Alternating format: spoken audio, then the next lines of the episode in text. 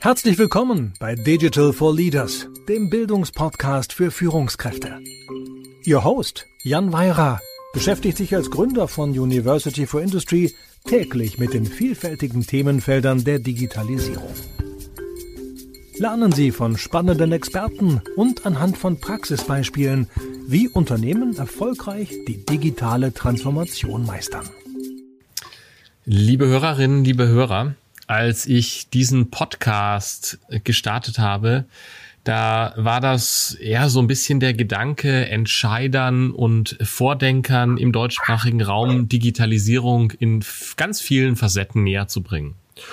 Und mein Gedanke war, wie kann man das machen und wie kann man das eigentlich besser machen, als vielleicht indem man, ja, Vordenker und Macher aus dem Digitalumfeld in den, in den Podcast bringt und die so ein bisschen erzählen lässt und, und diese, ja, Macher und Vordenker als Gäste hierher bringt, um Einblicke ähm, zu bringen. Und so freue ich mich, dass ich heute einen Gast habe, der ja in, in einer digitalen Welt, die ja äh, noch nicht Jahrhunderte alt ist, eigentlich sowas wie ein Urgestein ist. Er hat 1990, wenn ich das so richtig auf dem Schirm habe, ungefähr seine erste IT-Firma gestartet und aufgebaut. Also relativ früh in dem hm, Thema digital unterwegs schon gewesen und ist dem bis heute treu gewerden, ge geblieben.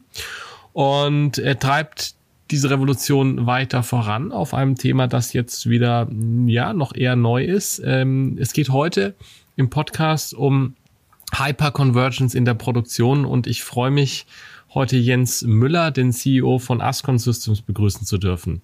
Lieber Jens, herzlich willkommen und danke, dass du heute Zeit für uns hast. Ja, vielen Dank und vielen Dank für die neuerliche Einladung. Wir haben ja ein bisschen Erfahrung miteinander schon äh, diesbezüglich. Ich freue mich, dass ich hier sein darf, ähm, um mit dir darüber zu diskutieren. Ja, du hast gerade schon gesagt, wir haben äh, vor, ich glaube, anderthalb Jahren oder so schon mal geredet. Da warst du noch in einer anderen Rolle, hast dich aber auch mit dem Digitalthema beschäftigt und so ganz anders war es nicht. Ja. ja. Bevor wir in das Thema Produktion einsteigen, was ändert sich da? Warum ist da Hyperconvergence so wichtig? Vielleicht, ja, sprichst du erstmal so ein bisschen über dich und deinen Werdegang, den ich ganz spannend finde und dann auch, was ihr bei Ascon so macht. Ja, mache ich gerne. Und du hast ja schon erwähnt, äh, Urgestein, ähm, da schaut man immer mit, mit aus verschiedenen Blickwinkeln drauf, aber in der Tat, ähm, ich habe 90 aus dem Studium heraus die erste Firma gegründet mit mehr, mehr oder weniger gutem Erfolg, aber viel Erfahrung. Ähm, war dann 17 Jahre bei Cisco, 17,5, ähm, auf einer sehr, sehr spannenden Reise, die mich natürlich beruflich auch persönlich sehr geprägt hat. Also sehr viel internationales Geschäft, sehr viel Infrastruktur, Plattformbau, äh, M&A, alles, was man da so machen kann über, über 17 Jahre bei Cisco. Bin äh, 2012 auf dem Voluntary Leave raus, weil ich mir gesagt habe, okay, da kann man gut, vielleicht gut verrentet werden, aber es gibt vielleicht auch noch andere Sachen zu tun. Und, und dann begann so die Startup-Reise eine Reise mit, mit der Relayer. Das ist, glaube ich, auch ziemlich bekannt in Deutschland. Äh, also um, um den Josef Brunner herum mehr oder weniger viele Ex-Cisco-Kollegen. Und die erste Reise auf äh, IoT-Plattformbau, äh, ganz, ganz früh, ist äh, dann 2017 in Münchner rückverkauft worden. Ähm, habe da Beratungsgeschäft für, für Schindler, Elevators in der Schweiz schon gemacht und bin dann gefragt worden, ob ich ähm, ein Corporate Startup ähm, als CEO mit aufbauen möchte. Das habe ich dann ab äh, 2017 gemacht mit der Building Minds. Du hast es erwähnt. Ähm, Dekarbonisierung von, von Real Estate Portfolios und das Thema Nachhaltigkeit im Übrigen ähm, liegt mir sehr, sehr am Herzen. Also auch mit der jetzigen Reise ähm, und auch ähm, bei den ein oder anderen Engagements, Investments in diesem Bereich. Also das begegnet mir immer wieder und insofern bin ich auch sehr, sehr froh, die, die Building Minds werden und wachsen zu sehen. Ähm, bin dann gefragt worden, die, äh, die Ascon zu begleiten. Das ist im, im, im Zuge eines Private Equity Investments passiert äh, und bin seit äh, September ähm, 2000 muss man rechnen an der Jahresgrenze 2022, also roundabout anderthalb Jahre CEO bei der Ascon, ähm, um bei Produktisierung, Skalierung zu helfen. Und wir kümmern uns in allererster Linie um ähm, eine neue Art von Automatisierung, so kann ich es, glaube ich, am besten beschreiben, in, in der Produktion. Ähm, also modellbasierende, modellgesteuerte Systeme zu bauen, mit der es uns hoffentlich gelingt, viele Begrenzungen der klassischen Skala-Pyramide zu überwinden, äh, indem man viel flexibler wird, viel schneller wird, äh, viel standardisierter wird ähm, in der Art und Weise, wie man Produktion baut, steuert, verändert, automatisiert und äh, unter dem Wettbewerbsdruck, unter dem, glaube ich, insbesondere die deutsche Industrie steht. Ähm, und Automotive steht, ist es natürlich ein, ein dickes Brett zum Bohren. Und das bringt uns ähm, äh, natürlich ganz automatisch äh, im mehrfachen Sinne des Wortes äh, zum Thema Hyperconvergence von Technologie, weil das natürlich ganz, ganz wesentliche Aspekte ist. Ja, und ich, ich glaube, bevor wir da da reingehen, wie die Hyperconvergence hilft und was das ist und wie das funktioniert. Ich kann mir auch vorstellen, dass, dass der, der ein oder andere ja, Hörer, die eine oder andere Hörerin, das, das Wort vielleicht vor der heutigen Folge noch nie gelesen und gehört hat. Ja, aber ähm, lassen wir mal den Schritt zurück machen. Lass uns mhm. die Industrie anschauen, gerne am Beispiel der Autoindustrie, aber ich glaube, da ist vieles übertragbar einfach auf produzierende Unternehmen. Und Vielleicht kannst du das so ein bisschen ja reflektieren, warum braucht es denn da neue Ansätze und welcher Wandel kommt da auch auf uns zu? Ja, ich, ich denke da so ein bisschen ja so drüber nach. Es gab irgendwie in, ab den 70er Jahren mit der Automatisierungswelle natürlich irgendwie äh, einen Wandel, aber wa warum muss sich denn da die Industrie jetzt ja wieder ändern und warum muss das auch mit einer, mit einer gewissen Dringlichkeit passieren? Was sind da die Kräfte, die am Werk sind? Ja, ich, ich wir, wir sind ja, Deutschland ist ja das, das Maschinenbauland schlechthin. Ne? Und da, da, da sind wir mega stark äh, über viele Jahre, ähm, Jahrzehnte, wenn man auf, auf digitale Transformation schaut in Deutschland, ich, ich glaube, das sind wir uns alles, alle einig, da haben wir riesengroße Herausforderungen. Und auf der einen Seite haben wir natürlich eine Abhängigkeit. Ich habe das letztes Jahr gelesen, ich glaube, 60 Prozent der DAX-Dividenden, die ausgeschüttet wurden, kamen von drei Unternehmen. Da kann man jetzt raten, wer die sind. Das sind die drei deutschen äh, Automotive OEMs. Ähm, und dann kann man kalkulieren, ich glaube, die nächsten 20 Prozent kamen dann aus der Zulieferpyramide. Also äh, die deutsche Wirtschaft steht auf der Automobilindustrie, ähm, steht auf Manufacturing und damit haben wir natürlich große Abhängigkeiten. Und wir haben natürlich einen massiven internationalen Wettbewerb. Ne? Also wenn man das auf die Automobilindustrie bezieht, äh, die, die, die Wettbewerber, auf die man immer wieder gerne schaut, im Westen eine Tesla, im Osten eine BYD, die sind in der Hyperkonvergenz von Technologie groß geworden. Ne? Die, die kennen gar nichts anderes. Die sind da entstanden und das, das kann man vielleicht mit Abstrichen betrachten, aber am Ende des Tages ist es so. Ähm, und ähm, unsere Automatisierung steht auf den Konzepten, würde ich sagen, der 80er, 90er Jahre. Ja, also äh, sehr, sehr stark äh, äh auf, auf auch durchaus auf dem Vendor-Login, äh, sehr, sehr stark auf proprietären Konzepten die natürlich äh, ganz, ganz viel Erfolg gebracht haben. Jetzt ohne, ohne jeden Abstrich und ohne jede Frage, weil sie extrem stabil, extrem zuverlässig ähm, konzipiert sind. Das, das ist ohne Frage so. Jetzt haben wir aber Situationen, wo äh, Technologie, Konvergenz einfach passiert und wenn man da ein bisschen reinschaut, natürlich allgegenwärtig AI, was bedeutet das für uns, was bedeutet das für alle Prozesse, wo, wo passiert Disruption? Aber eben auch die, die anderen Elemente von Technologiekonvergenz, also digitale Zwillinge oder gar dynamische digitale Zwillinge. Äh, wir kriegen viel, viel mehr Computerleistung, wir kriegen Quantum Computing, wir haben eine äh, starke Konvergenz in der Cloud-Technologie, also von, von sozusagen zentral Hybride zu, zu Edge Computing und Smart Edge Technologien. Wir haben auf der Connectivity-Seite Riesentechnologiesprünge, 5G, ähm, Time-Sensitive Networks, also die ganze Connectivity ähm, wird verändert. Und dann können wir uns sicher noch anschauen, was äh, Security-Technologie für einen Einfluss drauf hat und was äh, Distributed Ledger, also Blockchain-Technologien da für einen Einfluss drauf haben am Beispiel von äh, Machine-to-Machine-Contracts, um jetzt ein Beispiel zu nehmen. Und, und das konvergiert alles massiv zusammen. Ähm, und äh, wenn wir uns die, die, die, die Produktionstechnologie anschauen, ähm, Technologiepyramide, dann sprechen wir heute über, über HCI, also Hyperconverged Infrastructures, die mit einem ganz anderen Level von Standardisierung dahin gehen. Ähm, und äh, vielleicht ist ein gutes Beispiel, wir, wir, wir arbeiten heute, ich darf das sagen, sehr intensiv mit BMW. BMW hat sich auch über die äh, iVentures an der Ascon beteiligt, kürzlich letztes Jahr. Und, und dort gibt es ein Narrativ, was für mich immer sehr überzeugend ist.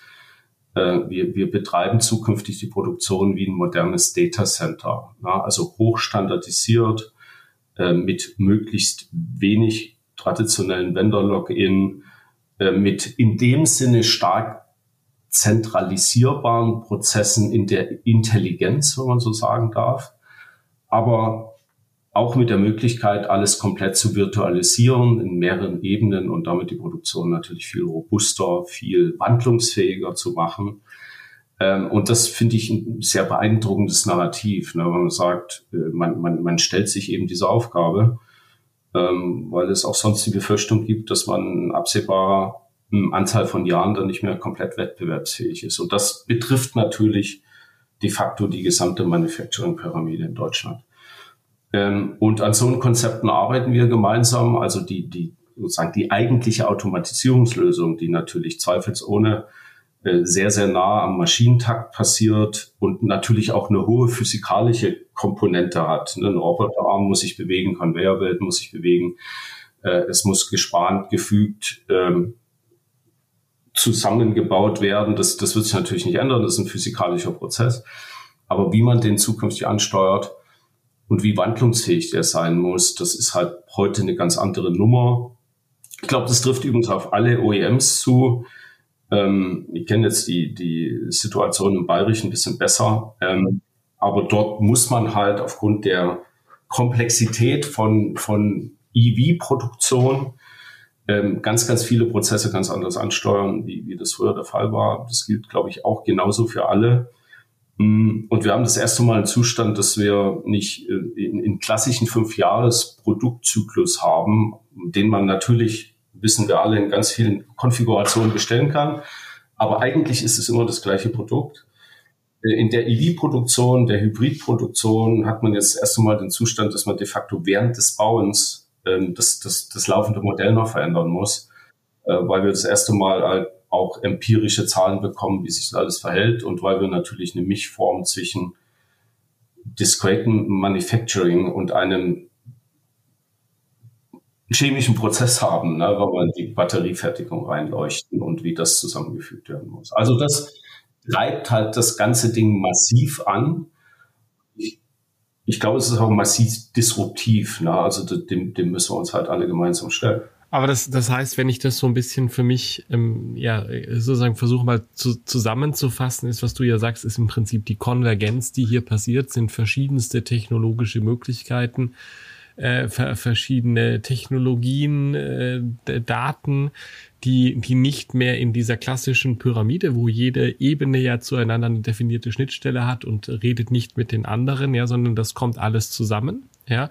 Und damit habe ich dann neue Möglichkeiten, flexibler, anders zu produzieren und anders auf den Markt einzugehen, was ich aber auch muss. Und wenn ich das richtig verstanden habe, aus zwei Gründen. Zum einen, weil wir an, eine andere Produktwelt haben mit anderen Kundenanforderungen auch und aber natürlich jetzt aus unserer deutschen Brille heraus, und die haben wir ja hier an heute, ja, äh, ja. weil es einfach Spieler, und du hast es so schön gesagt, das werde ich mir merken, ja, im Osten und im Westen, ja, die genau aus so einer Welt kommen, wo es nie die klassische Pyramide und dieses klassische Denken gab, sondern die schon immer eher wie so ein, äh, ich sag mal, iPhone-App-Startup äh, gedacht haben. Klar, und, und natürlich, wenn du heute da reinschaust, nutzen die natürlich genauso klassische Mo Mo Module. Die, die, die Frage ist, wohin sie sich denken ne? und wo, wohin wir uns gemeinsam denken können. Ähm, weil natürlich, wir, wir, wir haben die Stärke der, der, der, der Maschinenbaunation der Welt. Ich glaube, das ist so und darauf müssen wir uns auch ähm, fokussieren. Wenn man jetzt oben in die horizontale Plattform IT reinschaut, ich glaube, da wissen wir alle, dass wir nicht mal nicht mehr der Technologieführer auf dieser Welt sind. Also und die Frage ist halt, wie, wie, wie, wie bringt man diese beiden Komponenten zusammen und baut da eine wirklich wirkungsvolle Kreuzung? Ähm, und in dieser Hyperconvergence natürlich kann man in die verschiedensten Plattformanbieter dieser Welt reinschauen, die da, die da relevant sind und, und dort den Takt schlagen, wenn man so will. Da gibt es, glaube ich, immer drei, an die, die wir zuerst denken aber auch äh, wenn wir uns weiterdenken in die ganze Welt des, was wir Industrial Metaverse bezeichnen, ähm, wo, wo wir es irgendwann schaffen wollen, eine holistische Simulation zu erzeugen. Wir, wir arbeiten ganz viel mit NVIDIA und NVIDIA Omniverse und haben damit wieder eine horizontale Plattform, die in verschiedensten Industrien ausgebaut werden kann, aber den, den sozusagen den vertikalen Schnitt da rein zu machen und wirklich relevante, kontextualisierte Daten vom eigentlichen Prozess zu erzeugen und de facto in so eine, in so eine horizontalen Plattform reinzuweben, muss man, glaube ich, schon sagen. Das ist halt die Aufgabe, die dann, glaube ich, auch eine, große, eine große Synergie erzeugen kann, eben zwischen der horizontalen Plattform und, und der vertikalen Industriedomain. Und ich bin überzeugt, darauf müssen wir uns äh, konzentrieren, dass wir eben auch diese, diese, diese holistische Simulation schaffen, halt, die bei der Planung beginnt, äh, in die Kommissionierung geht, in die Logistik geht, in die Veränderung des eigentlichen Produkts geht und, und zwar real-time und im laufenden Betrieb und damit natürlich auch grundsätzlich ist ja auch wichtig, wenn wir äh, den, den ganzen War for Talents uns vor Augen führen, dass wir de facto eine UX, UI, ein User Interface schaffen, was noch ein Stück weit anders funktioniert. Und, und das ist die Aufgabe, die wir uns auch gestellt haben, da Technologie, Innovation aus Deutschland herauszutreiben, ähm, um, um eben diese Kompetenzen zu, zu, zu verweben. Äh, sagen wir es, wir, wir haben eine riesengroße Domain-Expertise wir als Ascon, wir als Land ähm, im, im Manufacturing, die müssen wir, glaube ich, äh, weiter mit Innovation versorgen. Ähm, und in der Horizontale gibt's halt viele äh, Transformationen, die um uns herum stattfinden, wo wir halt den Anschluss schlichtweg nicht verlieren dürfen. Ähm, und, und ich glaube, das ist auch eine Verantwortung, der wir uns stellen wollen. Ähm, da geht's ja ein bisschen um was könnte man jetzt sagen, für die Wettbewerbsfähigkeit mhm. von Deutschland. Kannst du, bevor wir, weil ich, ich glaube, diese, diese, diese Frage der Wettbewerbsfähigkeit, da sollten wir gleich nochmal drauf kommen, ja, weil nämlich, was bringt uns die ganze Hyperconvergence, ja, ähm, bevor wir, bevor wir da reinsteigen, kannst du kurz mal so ein bisschen einen Einblick geben, was muss ich technisch aufbauen, damit ich die Dinge so zusammenführen kann? Du hast es schon so ein bisschen angerissen und wir sollten da, glaube ich, auch nicht zu tief gehen, aber kannst du so ein bisschen aufzeigen, sozusagen, wie komme ich denn von einer Welt, wo ich eine klassische Produktion habe, meine klassischen Maschinen, die im Zweifelsfall mit Feldbus und proprietären Protokollen reden, ja, und vielleicht habe ich ein MES, ja, aber das, das, das passt alles irgendwie im Rahmen der Pyramide eben nur über Einzelschnittstellen zusammen. Wie, wie ich da ja technisch hin, ja, dass, dass ich diese Welt habe, wo ich die Daten völlig durchgängig habe, wo ich neu, neue Erkenntnisse gewinnen kann, wo ich neue Dinge tun kann. Was muss ich dazu aufbauen? Ja, da, da müssen, müssen wir, glaube ich, ein bisschen abgleichen, ne, wie, wie weit wir technisch reingehen wollen. Ähm, und es ist ja am Ende des Tages, ich glaube, das ist auch wichtig, ein eine Transformation. Ne? Da, da muss eine Transformation stattfinden, weil wir haben ja riesige Kapazitäten im Brownfield sozusagen, die, die klassisch gebaut sind. Die kann man ja nicht abschalten. Da ist auch Rieseninvestment drin, da ist ganz viel Physik drin. Ähm, aber wir, wir denken halt de facto, wenn man das von, von oben nach unten jetzt mal denkt, das versucht, dass man eine, eine zentrale Control Plane aufbaut, die halt äh, zentrale Intelligenz, du kannst jetzt sagen, Data Lake in einer, äh, in, in, in einer modernen Struktur. Äh, und dann de facto runtergeht und sagt, okay, da habe ich eine, eine Schicht meiner Applikation drin, die heute auch da sind, die ich natürlich integrieren muss. Wenn ich ein MES-System habe, kann ich es nicht abschalten. Wenn ich ein ERP-System habe, kann ich es nicht abschalten. Ähm, das muss halt integriert werden in dieser Apps and Data Schicht Ähm, und, und wenn wir dann weiter runtergehen, kommen wir halt immer näher an, am Shopfloor und so ein Orchestration Layer nach unserem Architekturkonzept, also auch wieder hochstandardisiert, ähm, beziehungsweise containerisiert. Ne? Ich glaube, das ist ein ganz, ganz wichtiger Aspekt, dass wir containerisierte Microservice-Architekturen bauen können und dann halt, ich glaube, Kubernetes hat sich so zum Standard entwickelt, dass wir Applikationen generell oder Workflows containerisieren können und damit in der Lage sind, diese Mikroarchitekturen zu bauen, die de facto genau dort dann äh, die klassische Skala-Pyramide durchbrechen, könnte man sagen, oder anders zusammenfügen. Du kannst einfach andere Synapsen bauen äh, zwischen den Prozessen und Systemen, die du dort hast, um eben dann auch diese Tetris-Transformation überhaupt zu ermöglichen, dass man sagt, okay, man nimmt sich den Prozess, oder den Workflow oder den Use Case, der den größten Impact hat und transformiert den de facto in das Zielsystem rein. Und dann geht's runter auf äh, de facto, ich könnte jetzt sagen, any Cloud, any Edge und Bare Metal.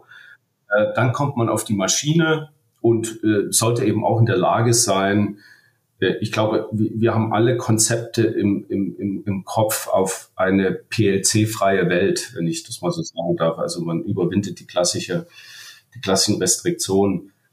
Das wird dauern. Da muss man halt realistisch sein. Ne? Wir haben, wir arbeiten heute mit Kunden. Da ist die letzte S5 von, von Siemens irgendwie vor anderthalb Jahren abgeschaltet worden. Das heißt, die, die waren da 50 Jahre, würde ich jetzt mal sagen ähm, weil da ist halt ganz viel Physik. Aber gleichwohl ist das Konzept, also übrigens nicht nur unseres, das auch unserer Kunden, dass man sagt, man transformiert in den nächsten Jahren komplett auf so eine hm, Hyperconvergence, um eben die Abhängigkeiten rauszunehmen, zu sagen, okay, wenn ich unten any environment denke und sage, dann heißt es das auch. Ne? Dann habe ich eine Hybrid Cloud Umgebung und ja, ich will nach wie vor sicherstellen, dass bestimmte kritische Daten sozusagen die, die Lokation nicht verlassen. Ähm, ich habe Any Edge, also ich bin in der Lage, mit Smart Edge-Systemen der Zukunft zu arbeiten und muss natürlich nach wie vor auf Bare Metal runter, also im, im IT-Sinne und auch im übertragenen Sinne, weil ich ja Prozessansteuern, Roboterarm, Schweißen, Fügen, ja.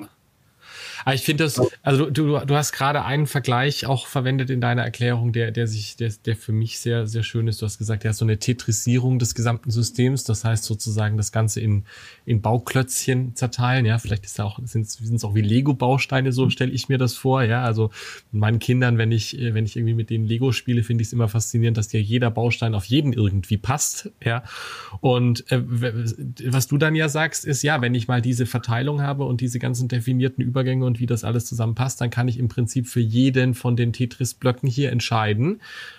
Muss ich den noch fünf Monate, fünf Jahre oder 50 Jahre in der alten Welt lassen oder kann ich ihn in die neue überführen? Richtig. Ja. Und vielleicht sogar noch einen Schritt weiter, das legt mir mein Team auch immer nahe, dass wir dort digitale Akteure haben, also die, die de facto einen Prozess repräsentieren, der in Microservice zusammengefügt wird was immer das ist, also ein ausführbarer Prozess, äh, eine Ansteuerung, in Ausdruck, äh, um, um mal klassisch zu bleiben, also digitale Akteure, die Aufgaben haben im System und die möglicherweise auch eine begrenzte Lebensdauer haben. Wenn du es Microservice bauen kannst, containerisieren kannst, kannst du ja dem digitalen Akteur auch eine, eine Lebensdauer geben ähm, und äh, in, in, bei uns jetzt in unserer digitalen Akte dann ablegen, was der gemacht hat und wie lange der gelebt hat und ähm, und, und kannst damit de facto auch den Lebenszyklus von Prozessen ansteuern und ihn halt dann de facto, müsste man jetzt so sagen, wieder ableben lassen. Ne? In der digitalen Akte einfach hinterlegen, was der gemacht hat. Mein, mein Lieblingsbeispiel ist immer Schweißpunkt setzen beim Karosseriebau, wenn du, was immer die, die Zuhörer für ein Auto fahren, wenn man mit seinem Porsche, seinem Tesla oder was auch immer nach fünf Jahren in die Werkstatt fährt, weil man, äh, weil man Rostfleck irgendwo oben an der Karosse hat, will man halt rück, rückverfolgen können, wann der genau dieser Schweißpunkt unter welchen Umständen gesetzt wurde, um rückwirkend zu, zu optimieren. Also eine holistische Simulation sozusagen perspektiv. Und dann will ich halt den digitalen Akteur anschauen, der das vollzogen hat. Ne? Und sag, okay, mit welchen Elektroden, mit welcher, was immer da alles eine Rolle spielt, ist dieser Schweißpunkt gesetzt worden. Aber damit, damit beschreibst du ja eigentlich jetzt nicht nur das, weil wir, weil das, worüber wir ja de facto geredet haben, mit neue Dinge aufbauen, das ist Agilität, ja.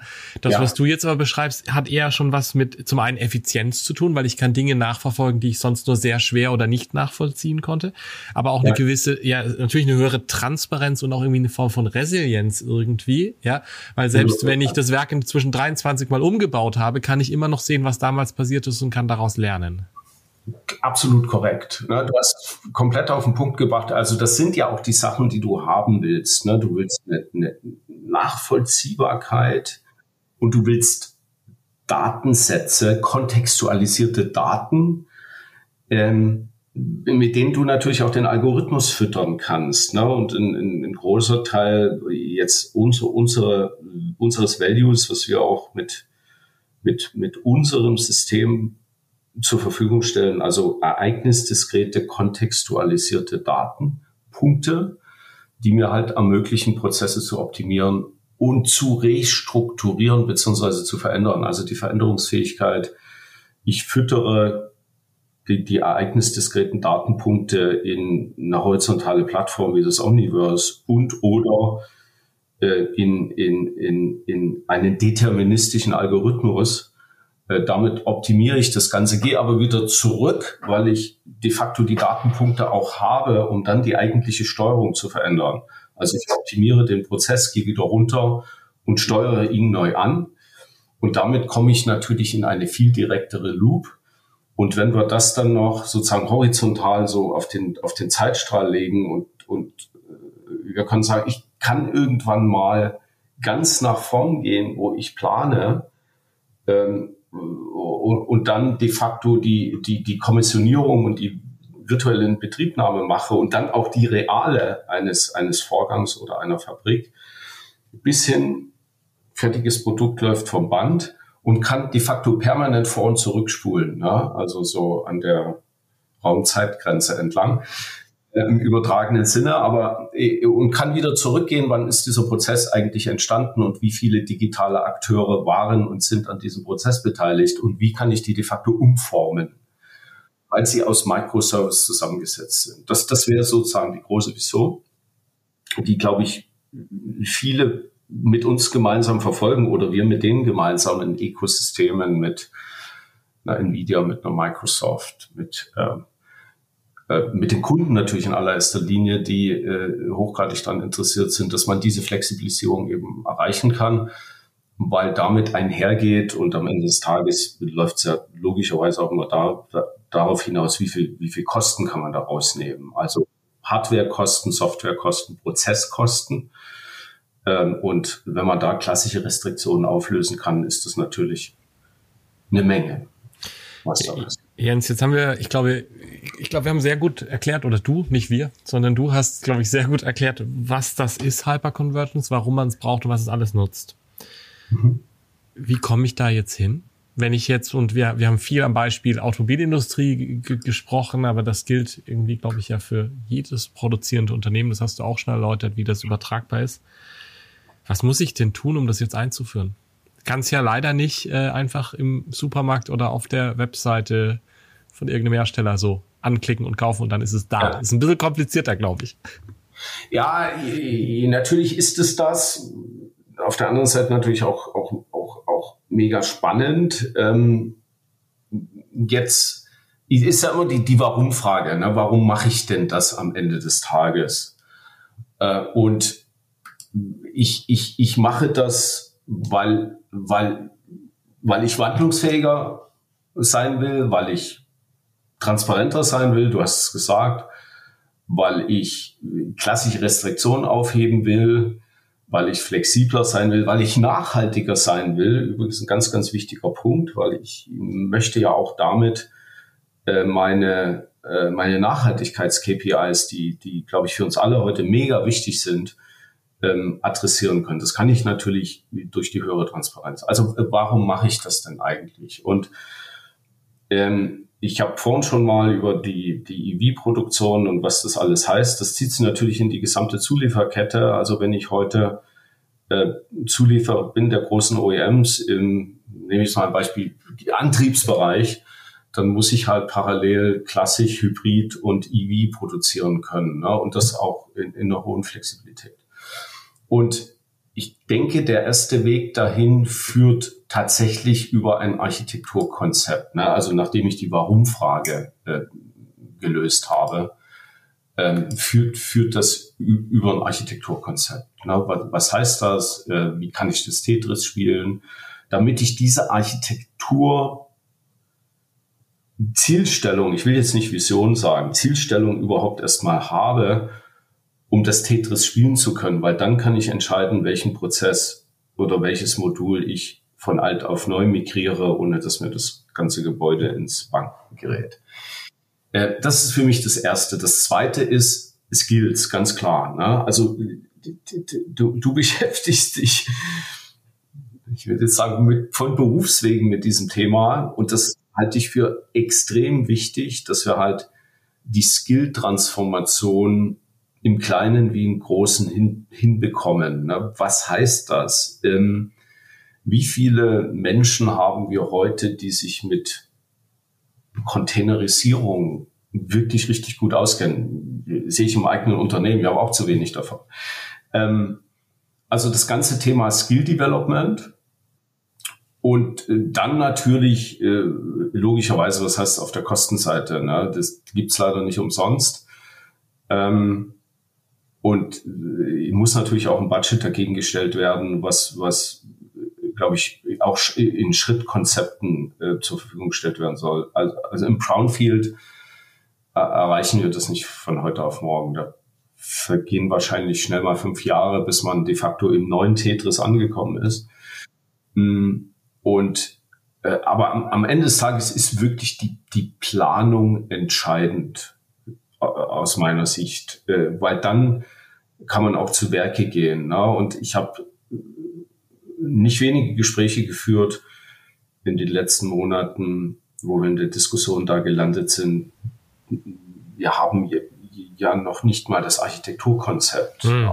Das heißt, wir fangen da relativ das ist wahrscheinlich auch eine der größten Herausforderungen, dass viele noch sehr am Anfang sind und es gleichzeitig ja. sehr komplex ist. Und dann, wenn ich das richtig von dir höre, ist es aber entscheidend, die Reise anzufangen. Ja, natürlich, wir können jetzt beliebig viele Analogien da bringen, ne? aber wenn du nicht losläufst, kommst du auch nicht an. Ähm, aber es wäre halt gut, wie mit, mit, mit de facto mit jeder Strategie und wir, wir, wir kennen viele Analogien, leider im Moment auch ganz viele militärische. Also ich, ich muss halt mein Ziel definieren den Weg dahin und die Ressourcen zur Verfügung stellen, wie ich dahin komme. Ne? Und das, ähm, das sind natürlich Menschen mit ihrem Wissen. Ähm, das sind aber auch andere Assets, die ich auf diesem Weg adressieren muss. Ne? Und, und natürlich die, die Use Cases definieren muss. Äh, und das machen alle sowieso. Das ist ja klassisch im, in, in, in der DNA ich packe die an, wo ich den größten Value Hoop in kürzester Zeit bekomme. Und, und ich glaube, das ist dann wiederum in diesem Tetris auch ziemlich gut allokierbar, ne? dass ich nicht unbedingt den, den dramatischen Big Bang machen muss, weil wenn ich meine Architektur sozusagen in der Endkonsequenz in Microservice auflösen kann oder in digitale Agenten oder Akteure, dann, dann kann ich die de facto auch so wieder zusammensetzen. Ne? Ich will jetzt nicht sagen, das ist, ist eine Trivialität, das ist es sicher nicht, aber es ist machbar. Ja, kann ich mir gut vorstellen. Jens, ich, ich würde gerne noch zehn Beispiele von dir hören, 20 Implementierungsaspekte diskutieren, aber im Sinne der Zeit unseres Formates hier sind wir äh, an der Oberkante dessen, was wir uns erlauben dürfen, angekommen. Wenn du, wenn du zurückdenkst, wir, wir haben jetzt diesen Ritt gemacht durch, ja, warum braucht Produktion neue Ansätze, was ist Hyperconvergence, was bringt mir die, wie komme ich dahin, ja. Und du denkst an unsere Hörerinnen und Hörer, die ja digital begeisterte Männer und Frauen in Deutschland sind, vielleicht CDOs, vielleicht Führungskräfte. Was sind so die drei Dinge, wo du sagst, ja, jetzt, jetzt habt ihr da die Folge äh, Hyperconvergence in der Produktion gehört. Was, was sollen die sich denn da merken? Was können die mitnehmen? Also ich, ich, zu, zuerst, was mir ganz, ganz wichtig ist, ich glaube nicht, dass es eine Alternative dazu gibt. Es gibt keine Alternative dazu, diese Transformation anzustoßen. Das ist für mich das Erste. Das Zweite, ähm, die, den eigenen Use Case definieren, der, der den Unterschied macht. Ne? Was ist der? Wahrscheinlich ist es sogar ein einziger. Und das Dritte, in Ökosystem denken. Keiner von uns kriegt das alleine hin. Also keine Firma kriegt das alleine hin, die, die, die Menschen nicht. Äh, also wirklich in Ökosystem denken und was man aus Ökosystemen gewinnen kann, wirklich im wahrsten Sinne des Wortes. Das wären die, die drei wichtigsten Punkte, die ich sehe. Danke für diese sehr praxisnahen Gedanken. Ich glaube auch für, für Gedanken, die, da kann jeder von uns mal drüber nachdenken, wo er das schon macht und wo er da, äh, ja, vielleicht noch ein bisschen offener werden muss. Ähm, du weißt, bei mir gibt's am Schluss immer noch eine ganz beliebte Kategorie auch bei den Hörerinnen und Hörern, nämlich die Empfehlung zum Weiterlesen oder Weiterhören. Hast du ein Buch oder einen Podcast? Oder was also zum Lesen für uns? Zum Thema HCI ist mir das echt richtig schwer gefallen, ne? weil das entwickelt sich so, das Thema. Mhm. Ich habe was gefunden von einem Ex-Kollegen von mir, also einem Ex-Cisco-Kollegen, äh, Sam Halabi, der hat mal ein Buch geschrieben, Hyperconverged Infrastructure Data Centers, mit dem Zusatz Demystifying HCI. Mhm. Äh, das, das ist ist starker Tobak, würde ich jetzt mal sagen. Okay. Also es geht ganz stark in die wirklich in die in die IT-Infrastruktur rein. Mhm. Jetzt gibt's ein Thema, was mich immer wieder, ich 17 Jahre Cisco, ne, Software Defined Networking, mhm. SDN. Äh, und wenn wir es fortsetzen in die Hyperconverged Infrastructure, Time, Time, Time Sensitive Networks, also mhm. was können wir in der Infrastruktur wirklich deutlich verbessern? Und an diesem Punkt Software-Defined zu Infrastruktur wird da sehr viel gesagt. Also mhm. Skalierbarkeit, mhm. Betriebsmodell mhm. etc. Hm, das ist ehrlich gesagt das Beste, was ich dazu gefunden habe im Moment. Aber das ist, glaube ich, ein, ein toller Tipp für alle, die da tiefer gehen wollen und äh, auch, auch einsteigen wollen in die Konzepte dahinter. Jens, vielen Dank für den Tipp, vielen Dank für deine Einblicke und äh, ja, vielen Dank für die Zeit, die du uns heute geschenkt hast. Immer wieder gerne. Vielen Dank fürs Zuhören. Wenn Ihnen diese Folge von Digital for Leaders gefallen hat, empfehlen Sie den Podcast gerne weiter, teilen Sie ihn auf Social Media oder hinterlassen Sie eine Bewertung. Um immer auf dem Laufenden zu bleiben, folgen Sie Jan Weirer und University for Industry auf LinkedIn.